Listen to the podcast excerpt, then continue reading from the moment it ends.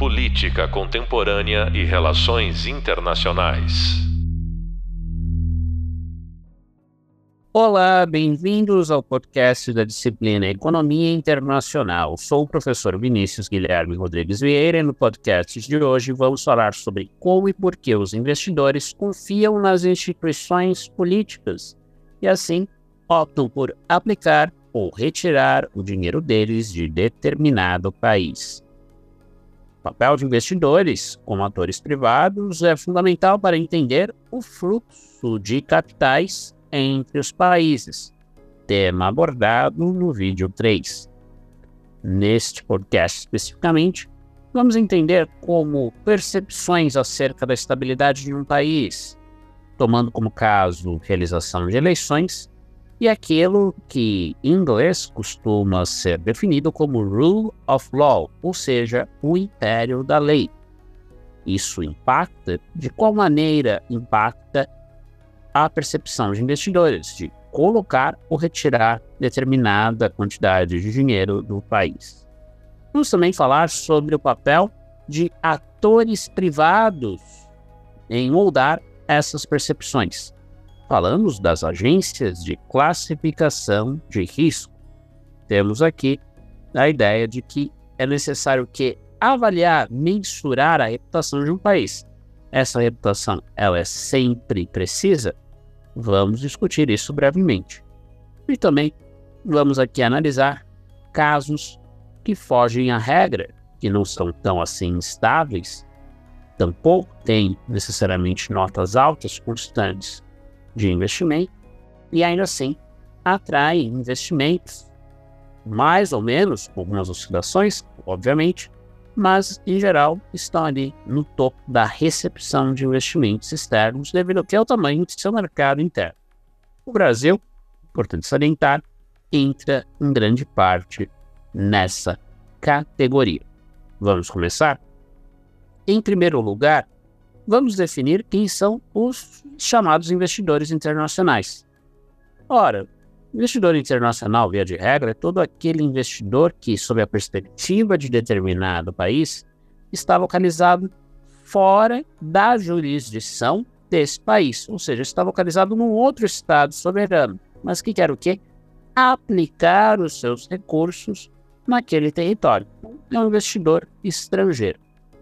Vimos na videoaula a diferença entre investimento estrangeiro direto, que é aquisição e construção, implantação de nova infraestrutura de indústrias, de comércio, de serviços, de alguma atividade, inclusive mesmo financeira, com recursos do exterior, e os chamados investimentos de portfólio, que estão apenas ali para lucrar, né? São aquisições de ações, títulos de dívida pública, ou seja, investimentos de caráter especulativo.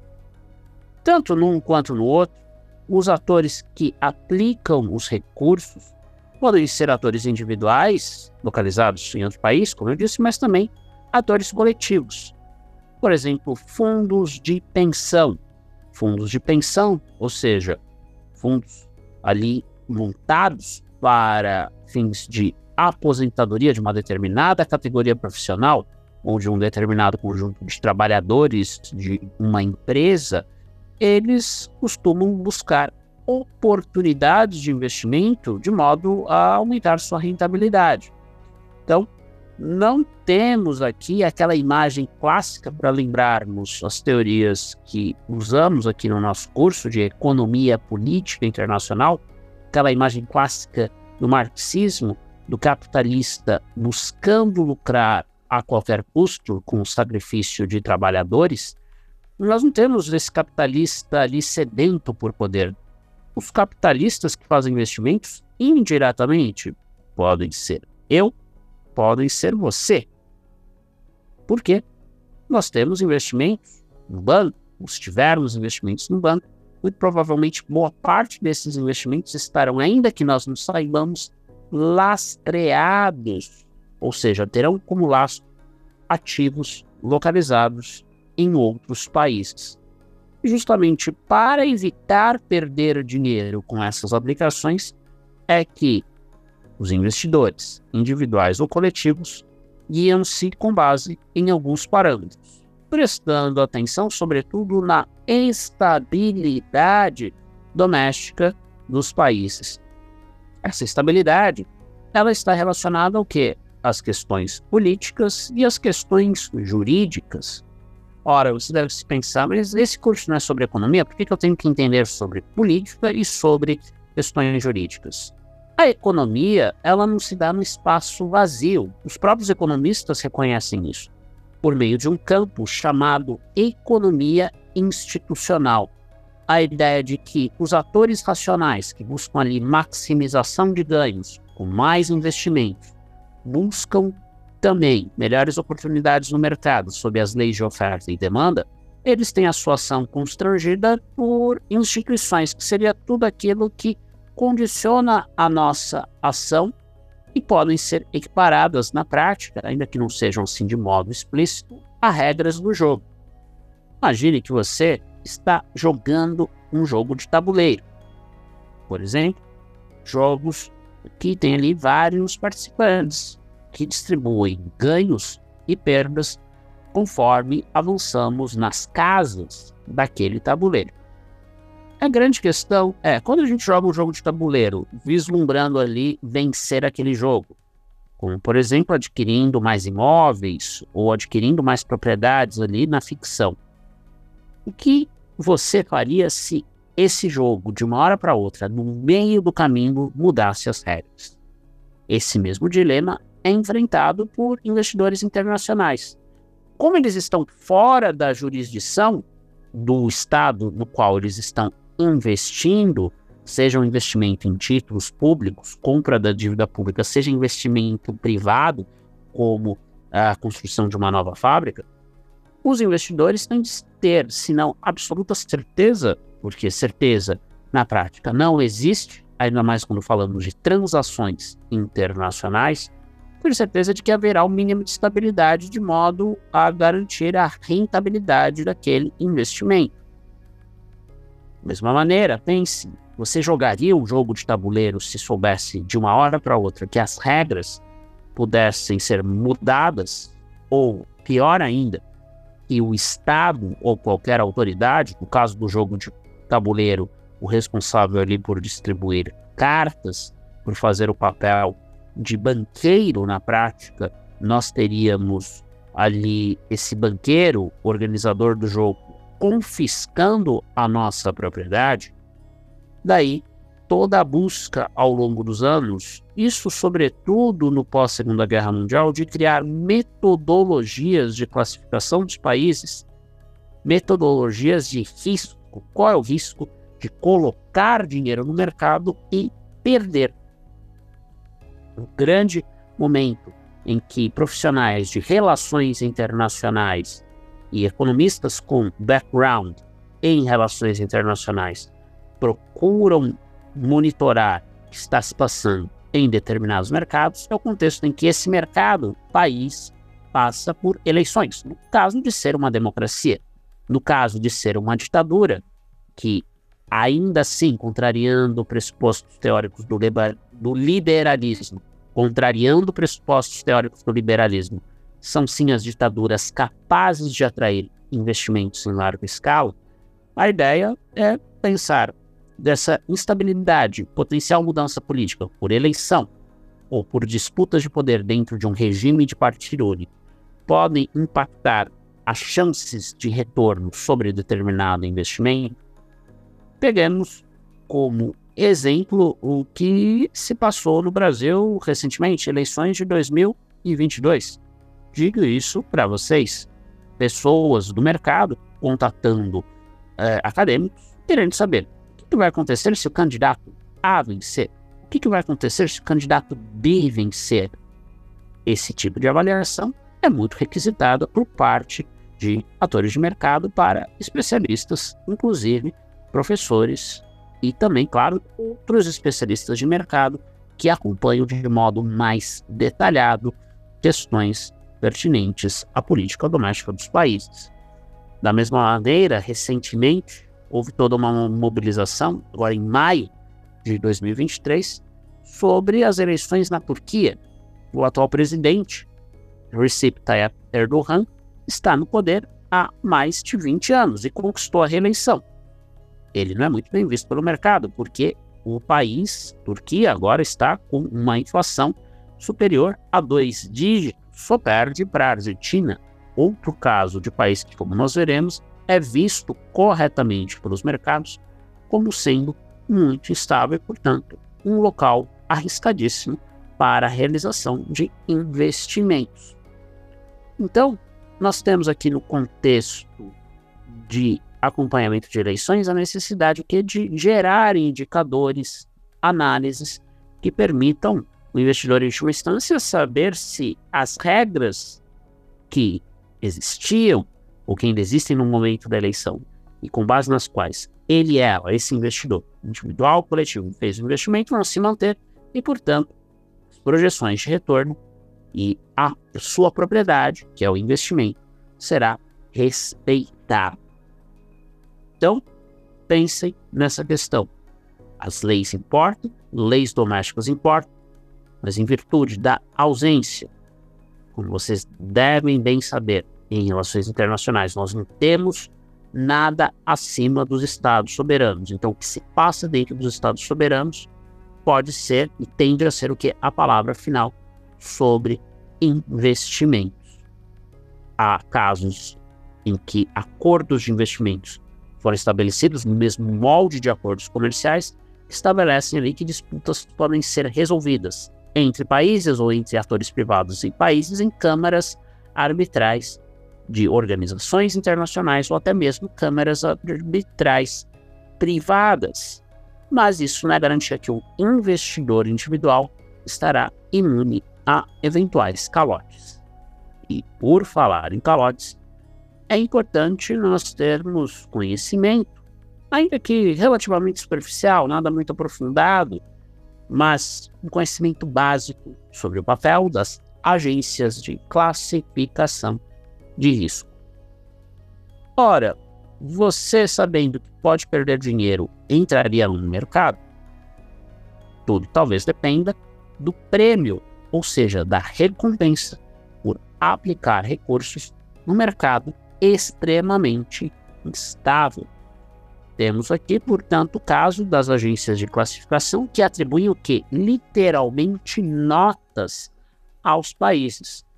Nós temos aqui agências de classificação de risco que dão notas não apenas para a dívida dos países, mas dão notas também para títulos privados. Lembrando que empresas privadas também podem fazer captação no exterior, na maior parte dos países minimamente integrados ao sistema econômico internacional. As três principais agências de classificação de risco são a Fitch Ratings, a Standard Poor's e a Moody's. Todas elas operam mais ou menos com algumas variações na mesma estrutura, colocando os títulos de dívidas públicas e também títulos privados de financiamento de empresas, sejam elas multinacionais ou não, em quatro grandes escalas. A primeira delas é o chamado grau de investimento, com qualidade alta e baixo risco. O que isso quer dizer? São geralmente as notas na escala das agências A, nível A. Ou seja, tudo aquilo que com certeza pode trazer retornos e os retornos o que? Esperados. Ou seja, o risco é baixo. São países que têm uma situação fiscal relativamente boa, como por exemplo o caso dos países escandinavos, muitos dos quais ali, como na Suécia, Dinamarca e companhia, a relação dívida PIB não passa de 60%. Ou seja, um país que com certeza pode pagar as suas dívidas, não vai dar calote nos investidores que adquiriram títulos da dívida pública. E por consequência, as empresas que estão sediadas nesse país tendem a ter uma performance melhor. Performance nota de uma empresa não é necessariamente equivalente à performance nota daquela do país onde essa empresa está sediada.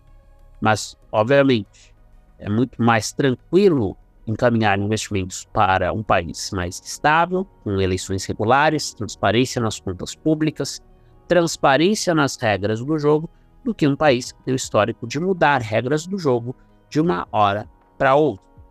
Daí o fato de que países como os da América Latina, por exemplo, um histórico de ditaduras, um histórico de instabilidade, não sempre, é importante ressaltar, por culpa desses países, até mesmo uma perspectiva mais marxista indicaria que nós teríamos as razões por esses problemas oriundos no sistema internacional, o fato desses países serem ex-colônias, o fato desses países, às vezes, se oporem a interesses é, do mundo desenvolvido, nós temos então aqui um grau de investimento em média que, ainda que o país esteja indo bem, com economia estável, relação de vida PIB baixa, nós temos um grau de investimento, geralmente o que médio no máximo, né?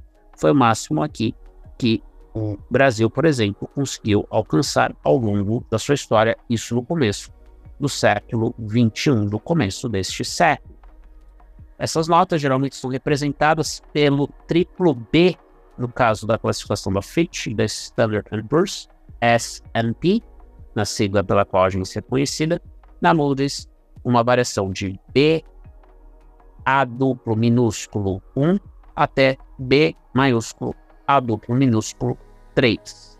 Ou seja, um investimento que não é 100% de baixo risco, mas que tem a sua qualidade, a possibilidade ali de pagar, né, de que o país pague ou de que os atores privados não deem calote.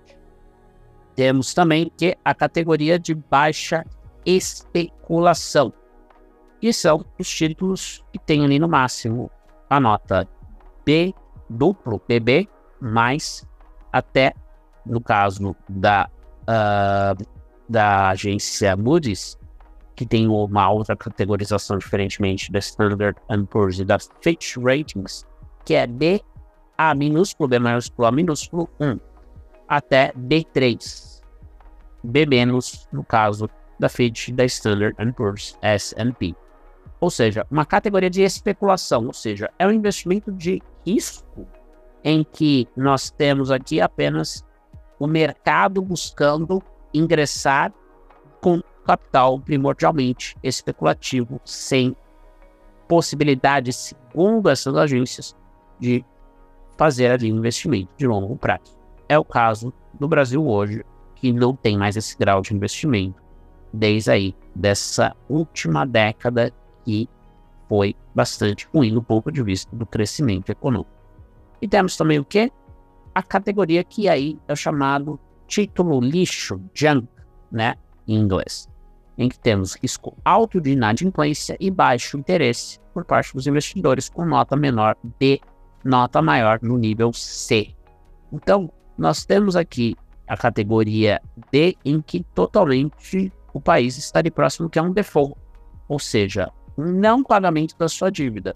E, portanto, um país assim, por mais que coloque taxas de juros mais elevadas, como costumam ser os países da categoria de especulação, eles podem colocar como o Brasil taxas de juros elevadas, atraem capital, mas no caso dos países ali C, principalmente os países D, por mais que eles coloquem taxas altas, apenas aqueles investidores de mais curto prazo, voltados para o ganho imediato, tendem a ir para esses mercados. Não que todo investimento estrangeiro desses países saia, o próprio Brasil é um exemplo disso, mas atrair novos investimentos produtivos torna-se mais complicado, para não dizer extremamente complicado ou impossível, se torna uma tarefa praticamente que hercúlea, né? Uma tarefa em que o país tem de atrair recursos para evitar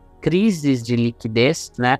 Ou seja, atrair ali capital para evitar que fique sem dólares, sem moeda estrangeira, que é o caso hoje da Argentina. A Argentina, por ter ali todo um histórico de defaults, né? Foram mais de oito ao longo da história argentina. A Argentina está aí próxima de completar ao longo de 200 anos de história, quase 10 vezes em que ela não pagou sua dívida.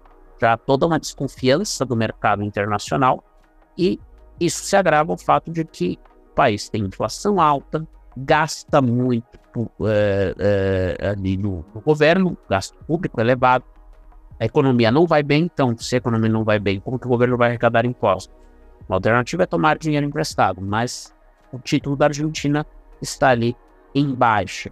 Isso quer dizer que o país tem que pagar altas taxas de juros. Altas taxas de juros aumentam o custo do capital no nível doméstico, por sua vez, desestimula mais o crescimento da economia, o que pode contribuir também para a espiral inflacionária, a não ser que o governo faça cortes. Mas fazer cortes, cortes principalmente numa democracia, é uma medida bastante que impopular, gera oposição porque é cortado na própria carne. Programas sociais, benefícios para as pessoas são retirados e essas pessoas podem se vingar do político que faz isso nas urnas. Então, o que nós temos aqui é um jogo complicado, que muitos até dizem que viola a própria noção de democracia, porque na prática, principalmente no auge da globalização nos anos 90, vários países, inclusive Brasil e Argentina, fizeram de tudo que é para manterem-se bem avaliados, atraindo investimentos e assim crescendo economicamente. Essa lógica, porém, mudou muito no pós-2008, porque percebeu-se que a China, por exemplo, que não é uma democracia, é uma autocracia, que não é uma defesa, deixo claro, do modelo chinês, mas uma constatação, ainda assim atrai grandes investimentos. Em função do quê? Em função do seu amplo mercado. E no caso, como já discutimos em momentos anteriores, até ali os anos 90, começo dos anos 2000, sobretudo para a produção voltada ao mercado externo. Portanto, nós temos aqui também de pensar, e o caso da China nos chama atenção é, por conta dessas características político-institucionais, está longe de ser um país liberal e tampouco democrático, ou seja, não é um país conhecido pelo rule of the law, tampouco, obviamente, pela realização de eleições com sufrágio universal, livres e competitivas, porque é um regime de partido único, a China ainda assim tem uma grande performance econômica.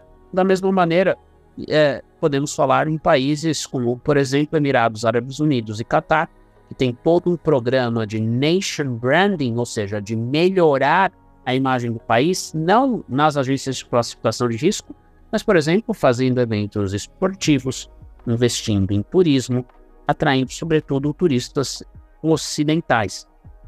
Nós temos ali, no caso desses países, tal como na China, que é um regime autocrático, um regime centralizador, um regime que não respeita minorias. Aquilo que muitos diziam que nos anos 90 seria essencial para que o país atraísse investimentos. Via-se, no começo dos anos 90, uma associação intrínseca entre o liberalismo político e o liberalismo econômico.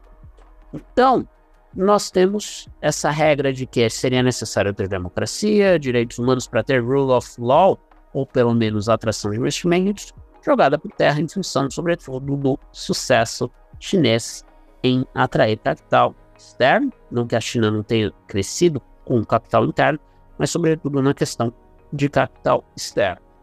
Parte dessas exceções talvez seja explicada pelo tamanho do que do mercado. O tamanho do mercado importa. Ou seja, tamanho do mercado não só no sentido de consumo, porque como vimos anteriormente, hoje boa parte dos investimentos na era da globalização e mesmo agora com a globalization, né, nós temos investimentos não necessariamente vinculados à produção interna, tendo como alvo o mercado interno, mas o mercado interno importa no sentido de suprimento de mão de obra, suprimento de inovações tecnológicas. Então, o tamanho do mercado, não só em termos de potencial consumo, mas de oferta de mão de obra, também importa. Então, não é de estranhar que, mesmo democracias que passaram por problemas nos últimos anos, entre elas a própria Turquia, que já mencionei, mas também a Índia e o Brasil, ainda assim continuem entre os maiores receptores e detentores de estoque de investimento estrangeiro direto e também recebo. No caso do Brasil, por exemplo, tem abertura da conta de capitais, a atração de capital especulativo, que num primeiro momento ajuda o país a ter liquidez, porque entram dólares, moeda estrangeira, mas pode gerar instabilidade, como a série de crises econômicas que aconteceram ali no auge da era da globalização, que foi uma era relativamente tranquila para o dito norte global. O norte global foi afetado por uma crise financeira em 2008, que é a crise financeira global, mas de 95 a 2002, os principais mercados emergentes, a exceção talvez de China, Índia e África do Sul, acabaram por ter problemas solavancos econômicos em função do que? Da falta de confiança de investidores de uma hora para outra naquela economia, retirando capitais num cenário de conta de capitais aberta, sem controle de capitais, portanto, ou então, se não tiraram imediatamente ali os capitais, sinalizar para realização de menos investimentos e domesticamente provocaram aquilo que é conhecido como bank run, ou seja, uma corrida aos bancos. Tira-se a liquidez em dólares, em moeda estrangeira, os bancos perdem recursos diretamente ou indiretamente, ao medo dos correntistas de que os bancos quebrem, as pessoas vão ao banco sacar dinheiro. Isso é muito frequente na periferia do sistema, no contexto do pós-Guerra Fria, no contexto da primeira década dos anos 2000. Depois a situação muda, vamos explorar no tempo devido por que isso ocorre. Mas, em linhas gerais, é importante lembrar que em 95 tivemos uma crise no México, falta de liquidez, porque o país parou ali de ter ali o consumo local de produtos agrícolas no contexto do NAFTA, que foi o acordo assinado em 92, em operação a partir de 93, 94 com Estados Unidos e Canadá hoje chamado USMCA, as iniciais em inglês para os três países membros, mas começou o quê? Em função da sua agricultura pouco competitiva, a importar milho dos Estados Unidos. Para importar milho, precisa-se o quê? De dólares, de dinheiro. Importando milho, o México ficou com pouca competitividade na economia por conta da queda do volume de moeda estrangeira circulante ali nos mercados financeiros daquele país. A disponibilidade de moeda estrangeira, nesse caso o dólar, teve ali uma queda significativa por conta de gastar em dólares para limitar a população num contexto de abertura econômica. Em 97 foi a vez dos chamados tigres asiáticos e países vizinhos. Relembrando, os tigres são Taiwan, Coreia do Sul, são também compostos Singapura e Hong Kong em 97, justamente ali o contexto em que houve a transição de poder dos britânicos, que tinham Hong Kong como colônia desde o século XIX, para a China, a detentora ali dos direitos territoriais daquela área. Até hoje, Hong Kong tem uma administração separada da administração da China em geral. Então, nós temos ali uma crise que afetou Coreia do Sul, Tailândia, mercados que todos julgavam ser sólidos, mas que, ao abrirem a conta de capitais, demonstraram-se extremamente vulneráveis. A Indonésia teve uma queda, por exemplo, brutal no PIB. Crise asiática no sentido de abranger, se não só da Ásia, boa parte ali dos países do leste asiático, e dentre esses países do leste asiático, aqueles que eram considerados excelentes exemplos, os melhores exemplos da possibilidade de superar o papel a posição de um país na divisão internacional do trabalho. Com mais industrialização, mais agregação de valor. Em 98 foi a vez da Rússia, que, em contraste com a era da União Soviética, no pós-comunismo, tinha se tornado uma grande exportadora de produtos primários. Assim, a Rússia ela tem uma desvalorização da sua moeda local, rublo, de maneira brusca, também vítima da especulação internacional. O Brasil foi a bola da vez em 99, no começo do segundo mandato de Fernando Henrique Cardoso. O Brasil contornou a crise desvalorizando a sua moeda, ou seja, tornando o real menos valorizado em comparação ao dólar, que encarece os produtos importados, mas, por outro lado, o Brasil ganhou força na exportação e passou a exportar ali nos primeiros anos, até o boom de commodities propiciado pela China, mais produtos, sobretudo manufaturados. O Brasil só deixa de ser um exportador primordialmente de produtos industrializados apenas em 2005, quando vira novamente, um grande exportador de commodities. Nós temos, então, o Brasil superando a crise ali no intervalo de cinco anos apenas, o que foi até pior, né? Esse tipo de crise para a Argentina. A Argentina se viu ali envolvida numa crise não em 2000, mas em 2001, causou então renúncia do presidente de plantão, que era o Fernando de la Rua, que tinha assumido ali apenas dois anos antes, encontrou a economia em frangalhos, uma economia, fazendo a ligação aqui com aspectos anteriores do curso, que tinha se liberalizado bastante, privatizado, seguindo toda a cartilha daquilo que entrou para a história como consenso de Washington, que tem como principais pilares a privatização, a desregulamentação e a liberalização, sobretudo comercial, mas econômica como um todo. Para a Argentina, essa fórmula não funcionou. Se tivesse funcionado, não teríamos tido a Argentina enfrentando aquela crise tamanha, fez com que ela, na prática, abandonasse o experimento da dolarização, porque na prática a economia da Argentina estava dolarizada, com o dólar equivalendo constitucionalmente um peso.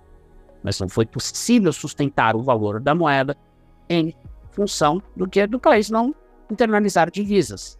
Se o país não internaliza divisas, ele tem que ajustar o valor da sua moeda em relação à moeda estrangeira, a não ser que ele queira enfrentar, como a Argentina enfrentou à época, uma mistura de crise financeira uma crise bancária, com as pessoas ali buscando seus direitos, os seus saques de recursos, às vésperas de a dolarização que existia na prática ter um fim. Nós tivemos também a crise de 2001 na Argentina, além desta crise de 2002 na Turquia, outro mercado emergente.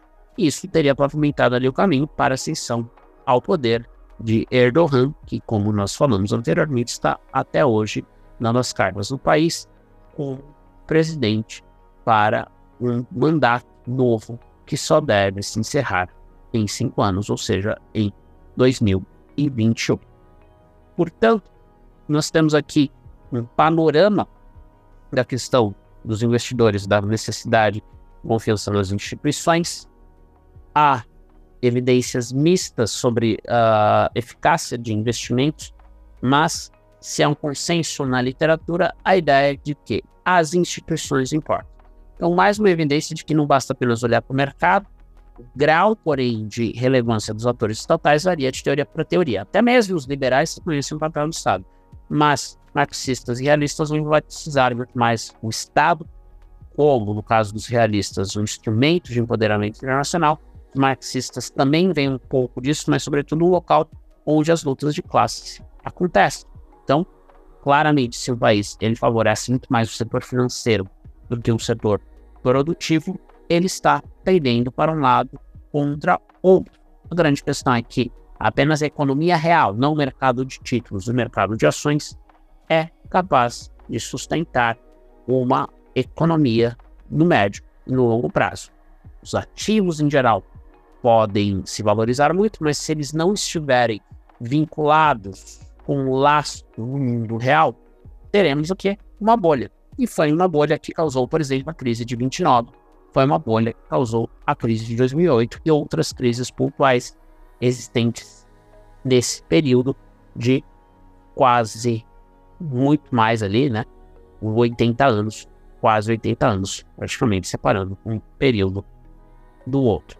Então, prestar atenção no movimento de atores privados, como eles tomam suas decisões, em especial em períodos de grande estabilidade, é essencial para entender como não apenas o país se situa no cenário internacional, mas como nós temos o próprio cenário internacional econômico e político sendo moldado por decisões relacionadas aos investimentos.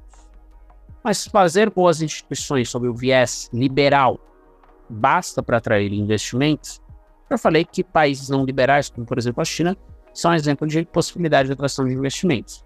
Mas, reitero, foge muito a questão do mercado a essa regra. O mercado, ele quebra essa regra da qualidade das instituições. Mas também é importante ressaltar que países como a própria Argentina, nos anos 90, era visto sob todas e possíveis medidas como um país que tinha ali qualidade nas instituições, porque tinha acabado se redemocratizar, estava com uma economia relativamente integrada no restante do mundo, tinha sim gastos públicos, mas não uma relação dívida-PIB elevado. Ainda assim, a Argentina seguiu ali um caminho, uma receita que não deu certo, porque o seu grande período de prosperidade, desde o fim da ditadura militar lá em 83, se dá justamente nos anos pós-crise, anos que foram muito mais intervencionistas, em que nós tivemos muito mais o uso da máquina do Estado do que ali uma era de liberalização.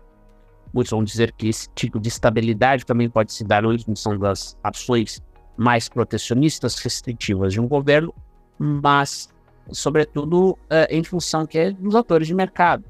A própria Argentina ilustra isso muito bem, porque ela tem um agronegócio como o Brasil pujante, e seria esse agronegócio que estaria a sustentar um país, enquanto não temos aí uma solução que seria dada por uma renovação do acordo com o FMI ou a tomada de novos empréstimos fora do âmbito do Fundo Monetário Internacional, mas empréstimos, principalmente privados, são muito elevados e no contexto da Argentina com baixíssima classificação, é considerado um investimento de alto risco que só pode ser recompensado, segundo a lógica do mercado, com um aumento brutal ainda maior das taxas de juros.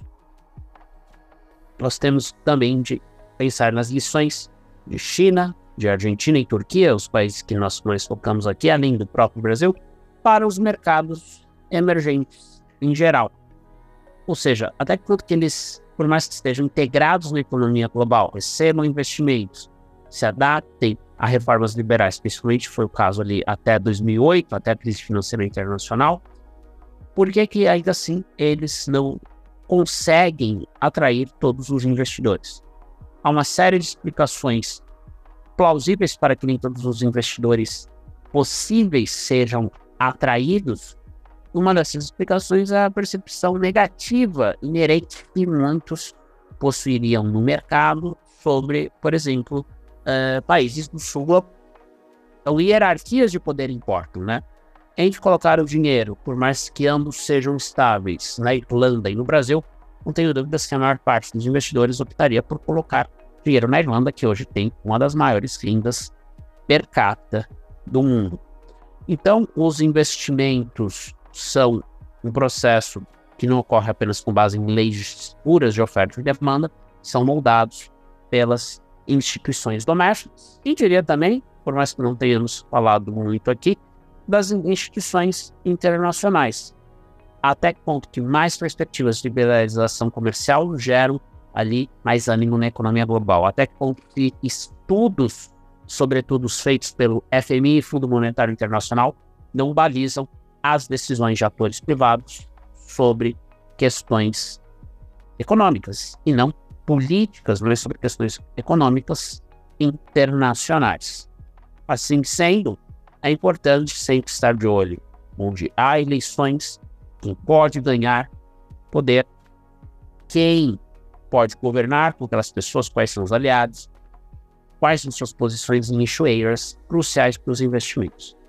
Isso é uma tarefa fundamental para grandes empresas no atual cenário e que geralmente costuma ser exercida por um profissional de relações internacionais, inclusive nos próprios mercados emergentes, como é o caso do Brasil.